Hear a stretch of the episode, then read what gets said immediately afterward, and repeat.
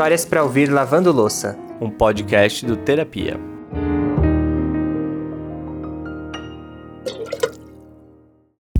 Já que o terapia é uma área livre de julgamentos, hoje eu vou começar confessando que a minha pia tá cheia. Já faz uns dois dias, gente, e eu ainda não lavei nenhum copinho. Mas de vez em quando tá tudo bem, né? Vamos relevar porque ninguém é de ferro. Às vezes eu só lavo um copo quando não tem mais nenhum no armário. Somente confia tanto no poder desse podcast, Ale, que você acumulou a louça para lavar ouvindo o episódio que a gente vai gravar agora. É isso, então já posso começar o episódio em paz. então vamos lá. Hoje a gente vai conhecer a história de uma convidada que teve muita força e também muito apoio para dar a volta por cima e construir uma vida saudável. Mas não foi nada fácil. Ainda muito cedo, a Ana Maria começou a ter algumas questões com seu corpo, e com o passar dos anos, o que era apenas uma insatisfação acabou se tornando em algo cada vez maior. E foi aí que ela, ainda muito nova, passou a conviver com transtornos alimentares. Na hora que eu comecei, eu pensava que eu seria mais feliz se fosse mais magra, mas depois vira um, vira um buraco negro, assim, tu já nem pensa mais no que tu queria, no teu futuro, tu só pensa naquele momento, em não comer naquele momento, em fazer uma hora de atividade física naquele momento, e é, e é assim, é um vício, assim. Bora pra mais uma? Bora! Eu sou o Lucas Galdino. E eu, Alexandre Simone, e esse é o Histórias para Ouvir Lavando Louça. Os transtornos alimentares, eles não são uma novidade. Eu me lembro muito bem, por exemplo, de ouvir sobre anorexia e bulimia na minha época de escola.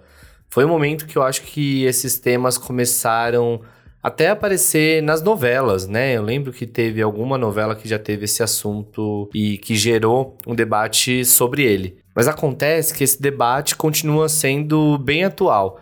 E os números entre os jovens são muito altos, né?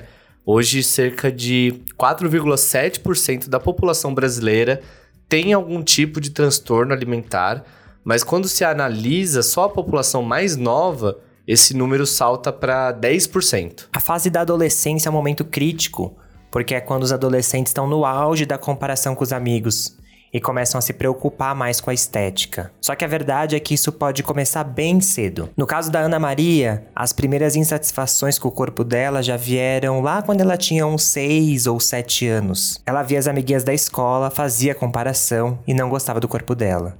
E é curioso pensar de onde partiu isso para que essa pressão começasse tão cedo. Na verdade, até não tinha tanta é, cobrança dos outros, assim. Os apelidinhos vinham mais da família. Na escola não tinha tanto essa questão de bullying e tal. Mas é, na família a, haviam pequenos comentários porque, em comparação com uma prima minha, eu era mais gordinha do que ela. E ela era extremamente magra, daquelas que comia e não engordava, né? E aí, então, me sentia comparada nessa questão na família, assim. Mas na escola, a, a comparação era feita por mim mesma, assim. Ninguém nunca me julgou assim diretamente, até porque eu sempre fui uma pessoa bem sensível, bem delicada, sempre tratei as outras muito bem, assim, ninguém nunca foi ofensivo comigo, a não ser eu mesma.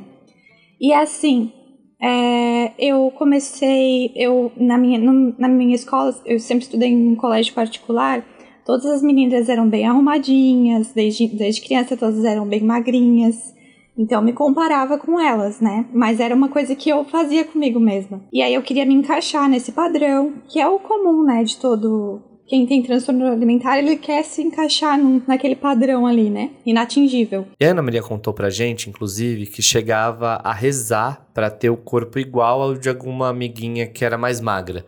A família dela era bem religiosa e ela foi ensinada a ter esse hábito de rezar.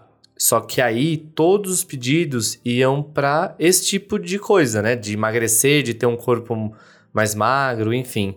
E olhando para trás, acho que é fácil a gente lembrar que existia de fato um padrão ali na nossa escola, que era um grupinho de gente, de pessoas considerada ah, os mais bonitinhos, né? Os populares. E todo mundo queria meio que ser igual a eles, né? E esse grupinho, muito provavelmente, nada mais era do que um espelho do padrão de beleza dos filmes, novelas, artistas, enfim, por aí vai. A insatisfação da Ana Maria com o corpo dela foi só aumentando de acordo com o passar dos anos. Até que quando chegou a adolescência, as coisas ficaram ainda mais sérias. Ela começou a namorar um menino da escola, ali por volta dos seus 13 anos, e esse garoto era super esportista. Ele era alto, magro e, por praticar esporte, tinha um corpo bem atlético. O que aconteceu foi que a Ana começou a se cobrar para ser mais magra que ele. Porque para ela era meio que inadmissível ter mais peso do que o namorado. Ou seja, virou quase que uma competição. Eu também não era uma pessoa de praticar esporte, assim, eu fazia por, os esportes por lazer. Mas quando eu comecei a me relacionar com ele e ele fazia vôlei, eu comecei a me interessar por atividade física também.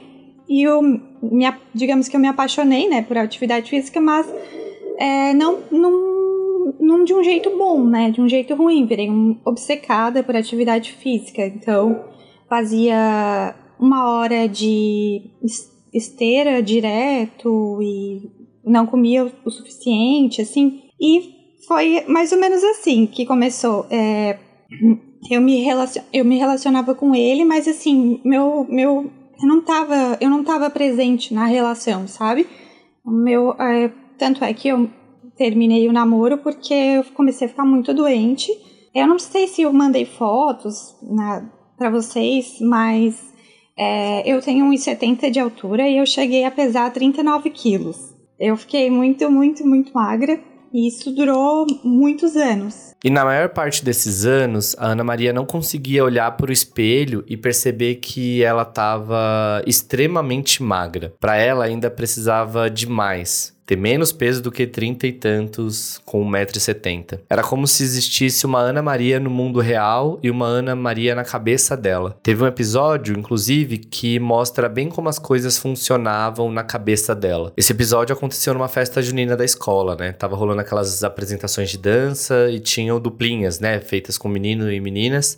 E aí um dos passos era o menino levantar a menina. E Ana Maria tinha certeza que o garoto não ia conseguir levantá-la e olhava para uma amiguinha que hoje ela consegue lembrar que era até menos magra que ela e achava que com aquela menina ia dar certo. O garoto conseguiu levantar a Ana Maria e ali até abriu um pouco os olhos dela para ver que as coisas não eram bem como ela imaginava, né? Só que mesmo assim, para a pessoa que convive com um transtorno, mudar o pensamento não é do dia para a noite tem todo um processo. Então esses pequenos acontecimentos não bastavam para ela. A percepção descolada da realidade veio desde muito cedo, ou seja, não se desmonta uma visão construída em anos em questão de dias, né? Até porque o conceito de corpo ideal da Ana Maria era muito cruel. Então, eu nunca fui realmente muito gordinha, só porque o meu corpo não era perna fina, braço fino, eu sempre tive quadril, bumbum, coxa, sempre fui uma é, corpo brasileiro, assim, né? Digamos assim.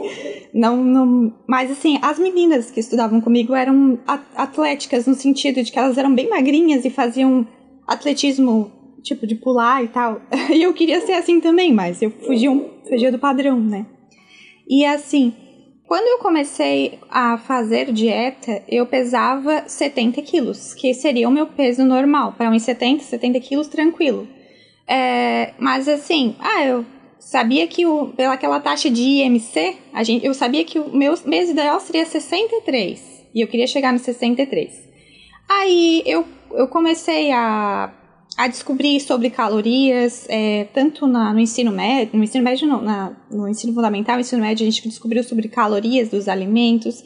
E para mim uma coisa que foi fascinante na época era descobrir que existiam alimentos light, diet, zero açúcar, zero calorias. Isso para mim foi uma descoberta, sabe? Isso foi o que me me fez ado adoecer muito mais rápido, porque então a base da minha alimentação passou a ser alimentos sem calorias, alimentos diet, alimentos light. Eu ficava fascinada assim, nossa, existe um requeijão que não tem tantas calorias assim, então eu posso comer um pouquinho disso.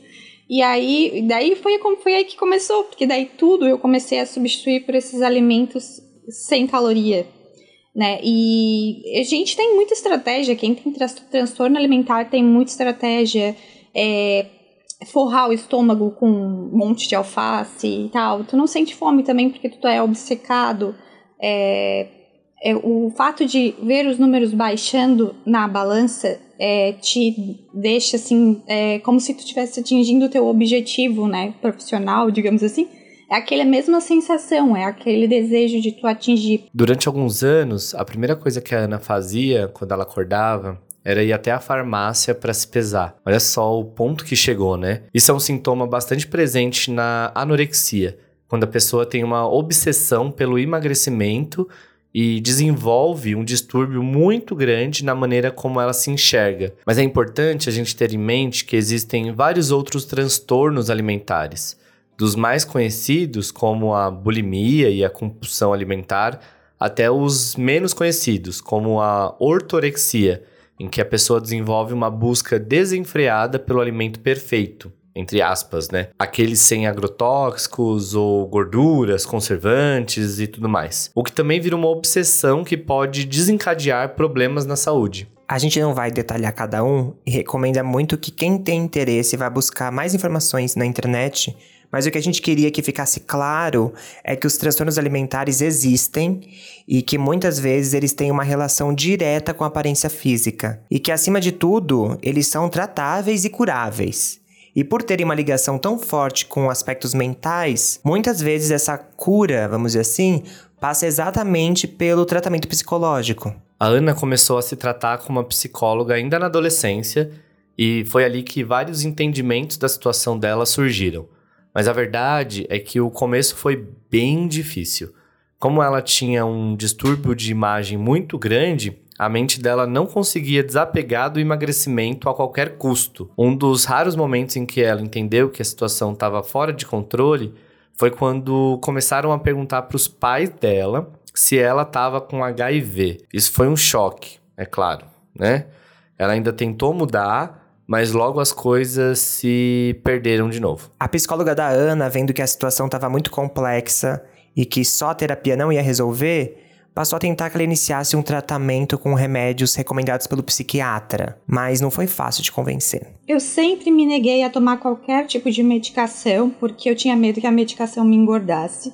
Mas assim, chegou num momento em que eu não tinha mais eu não podia responder mais por mim mesma, digamos assim. Então, meio que eu fui obrigada a tomar a medicação. E assim, a medicação me deixou, é, começou a me fazer desenvolver um novo transtorno, que foi o compulsão alimentar, né? Que isso veio depois para que eu consegui ganhar meu peso tudo de novo.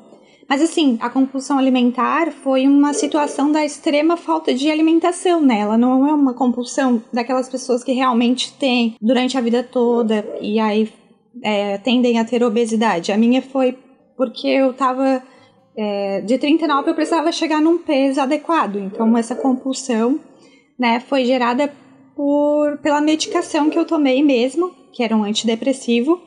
Aí me, é como se assim, ó, é, virasse a página, assim, é, o, os meus pensamentos distorcidos, não é que eles sumiram, é, eles é, ficaram meio que mascarados e eu comecei a enxergar um pouquinho o que, que era a vida realmente, que não era só o corpo e tal. É, eu comecei a, a pensar em faculdade, pensar em relacionamento, pensar em me desenvolver. No caso da Ana Maria, os remédios foram tipo bombeiros, tirando ela de dentro de uma casa que estava pegando fogo. A partir dali, ela foi se reconstruindo aos poucos. É o que ela falou, né? Os remédios não foram a solução imediata, mas eles trouxeram um respiro e a possibilidade dela melhorar. Minha psicóloga sempre fala que medicação não é pílula mágica, né? Não é pílula dourada.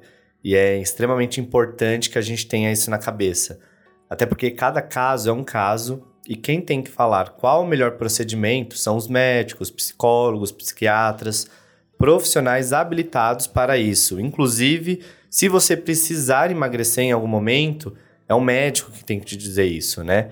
Isso não é uma propaganda para estimular remédio em todo mundo, né, que tem transtorno e tal, mas nesse caso, o remédio foi o que ajudou a Ana se equilibrar novamente. A gente fala isso porque ainda existe muito preconceito em cima dos remédios psiquiátricos, né? Se tu queres ser mais saudável, ex existe a forma correta de ser mais saudável, né?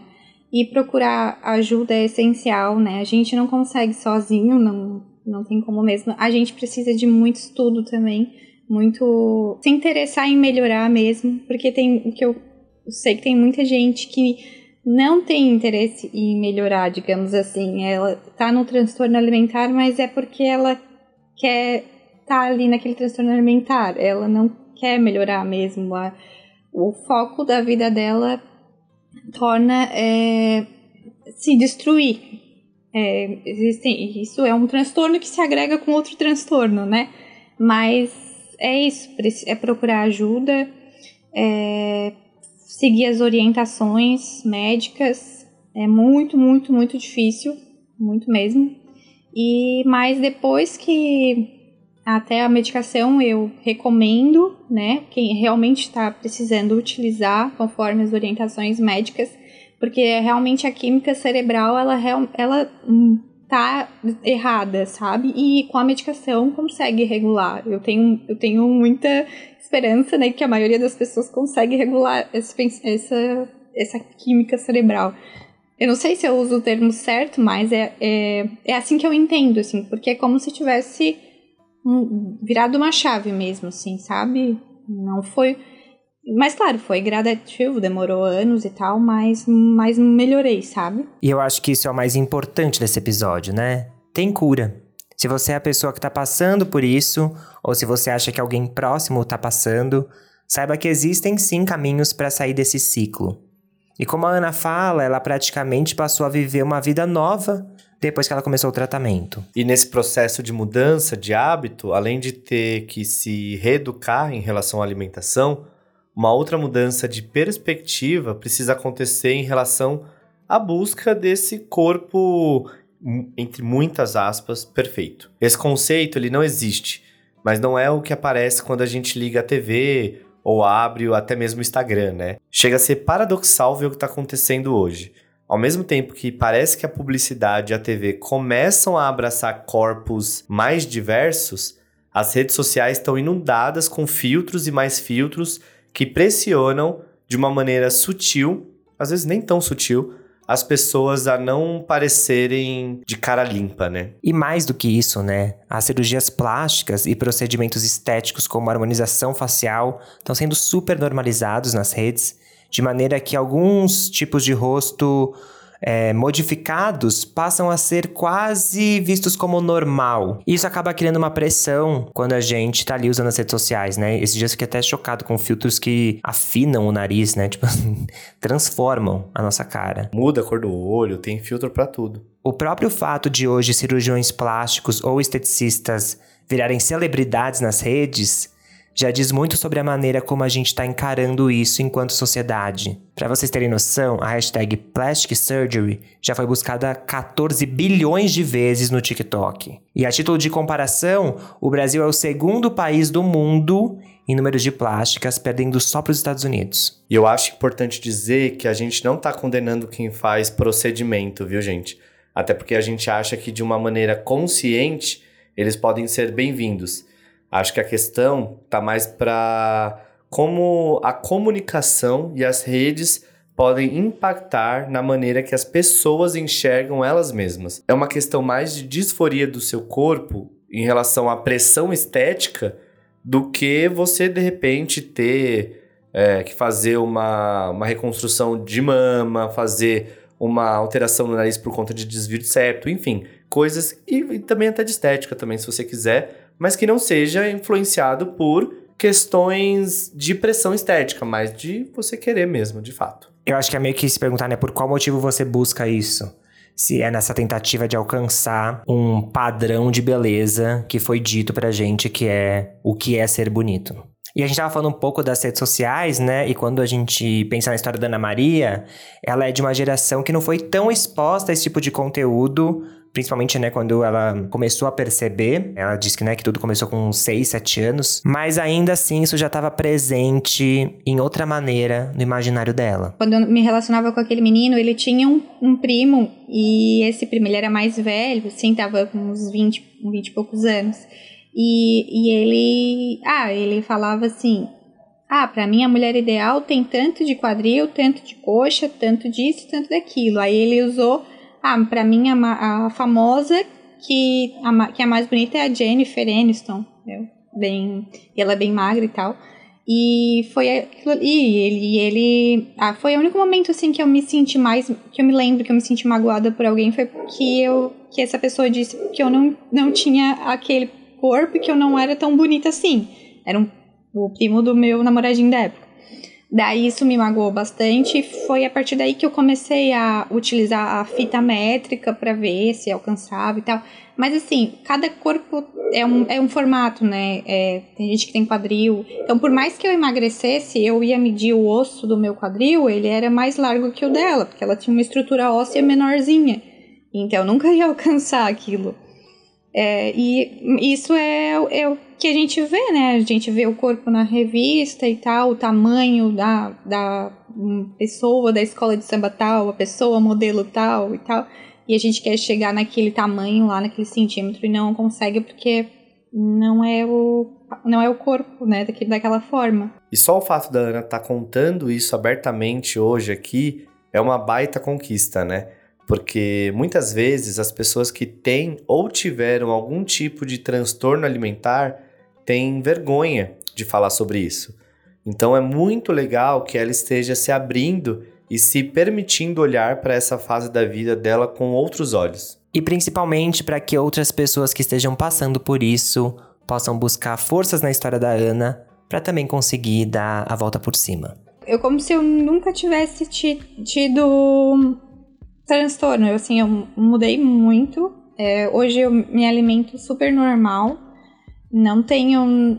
Realmente não tenho nenhum. Eu, mas demorei. Hoje eu já tenho 25 anos, né? Então, eu demorei anos até virar o normal, né? Eu, o que, que eu penso que é o normal? Hoje eu vou numa pizzaria, vou comer salada, eu, independente do dia, não é só sábado e domingo, não existe dia do lixo para mim, é o normal, né? Eu é, me alimento normal e também venci aquela fase de compulsão alimentar. Então, é, o foco da minha vida é, se tornou amadurecer profissionalmente, ter um relacionamento legal, construir uma família. Isso tirou totalmente o foco de corpo e é, questão estética, assim. É, comecei a enxergar também que o, cada um tem seus problemas, todo mundo está enfrentando alguma coisa. Comecei a, a, a, fazer mais trabalho social, assim, né? É, principalmente com relação a, anim, a, animais, eu, eu e a minha mãe, a gente tem bastante essa é, questão de ajudar animais de rua e tal. Então isso me fez enxergar outras coisas além de corpo e corpo. E hoje, assim, é, mudou tanto que hoje eu já sou casada, eu, eu tô grávida, então, assim. é, e aí. Eu, assim, o fato da gravidez muda super o corpo, né? E assim, não me incomoda nada, assim. Na verdade, eu quero que mude o corpo mesmo, justamente pro bebê desenvolver legal, né? Mas assim, é bem. É, é, a minha, o meu amadurecimento é, é, essa mudança, assim, foi muito de estudo, muito de leitura sobre o assunto e tal. E foi o que me fez conseguir melhorar, assim, né? É muito bonito observar a mudança de olhar, né? É, essa Ana que fala agora pra gente nem parece a mesma Ana que em vários momentos se olhava no espelho e via outra imagem. E eu fico pensando quanto hoje ela tá num lugar de respeito com si próprio, né? Quando a gente é, respeitar o nosso corpo, é uma maneira de nos amar. Totalmente, Ale, totalmente. E aqui fica a nossa sugestão para quem tem, de repente, se olha no espelho e sempre tá ali se vendo de uma forma pejorativa, talvez eu possa falar assim, né? É, não, não chega a ser, de repente, um transtorno alimentar, mas está sempre achando que aquela barriguinha, que aquele braço, que aquele pescoço, enfim, tá sempre descontente com o seu corpo, eu acho que vale a pena realmente tentar fazer esse exercício de se amar um pouco mais, assim. Eu sei que pode parecer muito romantizado, mas é, todo corpo é um corpo, como a Ana mesmo falou, né? Todo mundo tem uma estrutura corporal diferente uma da outra. E isso é a beleza da diversidade. Mas, se você tá vendo que tá rolando alguma coisa mais pesada, assim, né? No sentido de você tá começando a se privar de comer certos alimentos, tá fazendo dietas malucas, evita primeiro seguir pessoas que incentivam essa prática. Eu acho que já começa por aí. E também procure ajuda médica, de nutricionistas. Eu, inclusive, até abri agora aqui o Instagram da minha nutricionista, Josi, porque ela trabalha justamente sobre, sobre esse olhar da, do comportamento alimentar. É, eu cheguei para ela época, de, de, um pouco depois do caos da pandemia, que eu tinha engordado bastante, né? Essas questões assim, de todo mundo comendo, bebendo muito em casa, sem fazer exercício nem nada. E eu falei para ela que eu estava muito mal com o meu corpo. E ela começou a fazer eu olhar para o meu corpo de uma forma positiva, ao mesmo tempo que eu mudei a minha alimentação no sentido de comer melhor, sem deixar e sem me privar de comer de fato. Então eu como muita, é, né, entre aspas aí, besteira. Como chocolate, como hambúrguer, como pizza, tomo minha cerveja sempre que posso. Então eu não deixei, eu não me privei de comer as coisas que me fazem bem mas hoje em dia eu como muito melhor e tenho uma relação muito melhor com o meu corpo.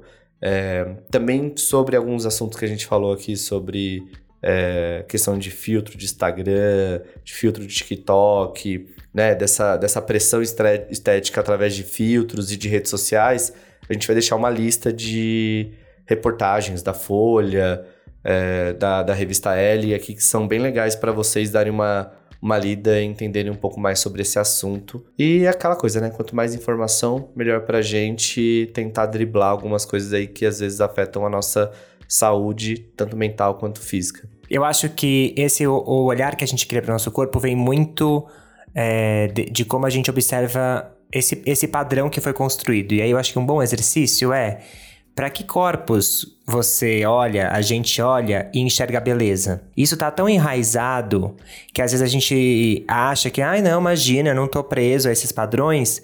Mas quando você começa a observar quais são os corpos que te chamam a atenção, acho que você começa a perceber o quanto isso tá dentro de nós e aí é papel de cada um tentar quebrar esse, esse padrão do olhar. Que eu acho que é daí que começa essa pressão absurda de ter um corpo que é inatingível de propósito. Tem, existe um propósito pra gente não conseguir chegar nesse corpo, né?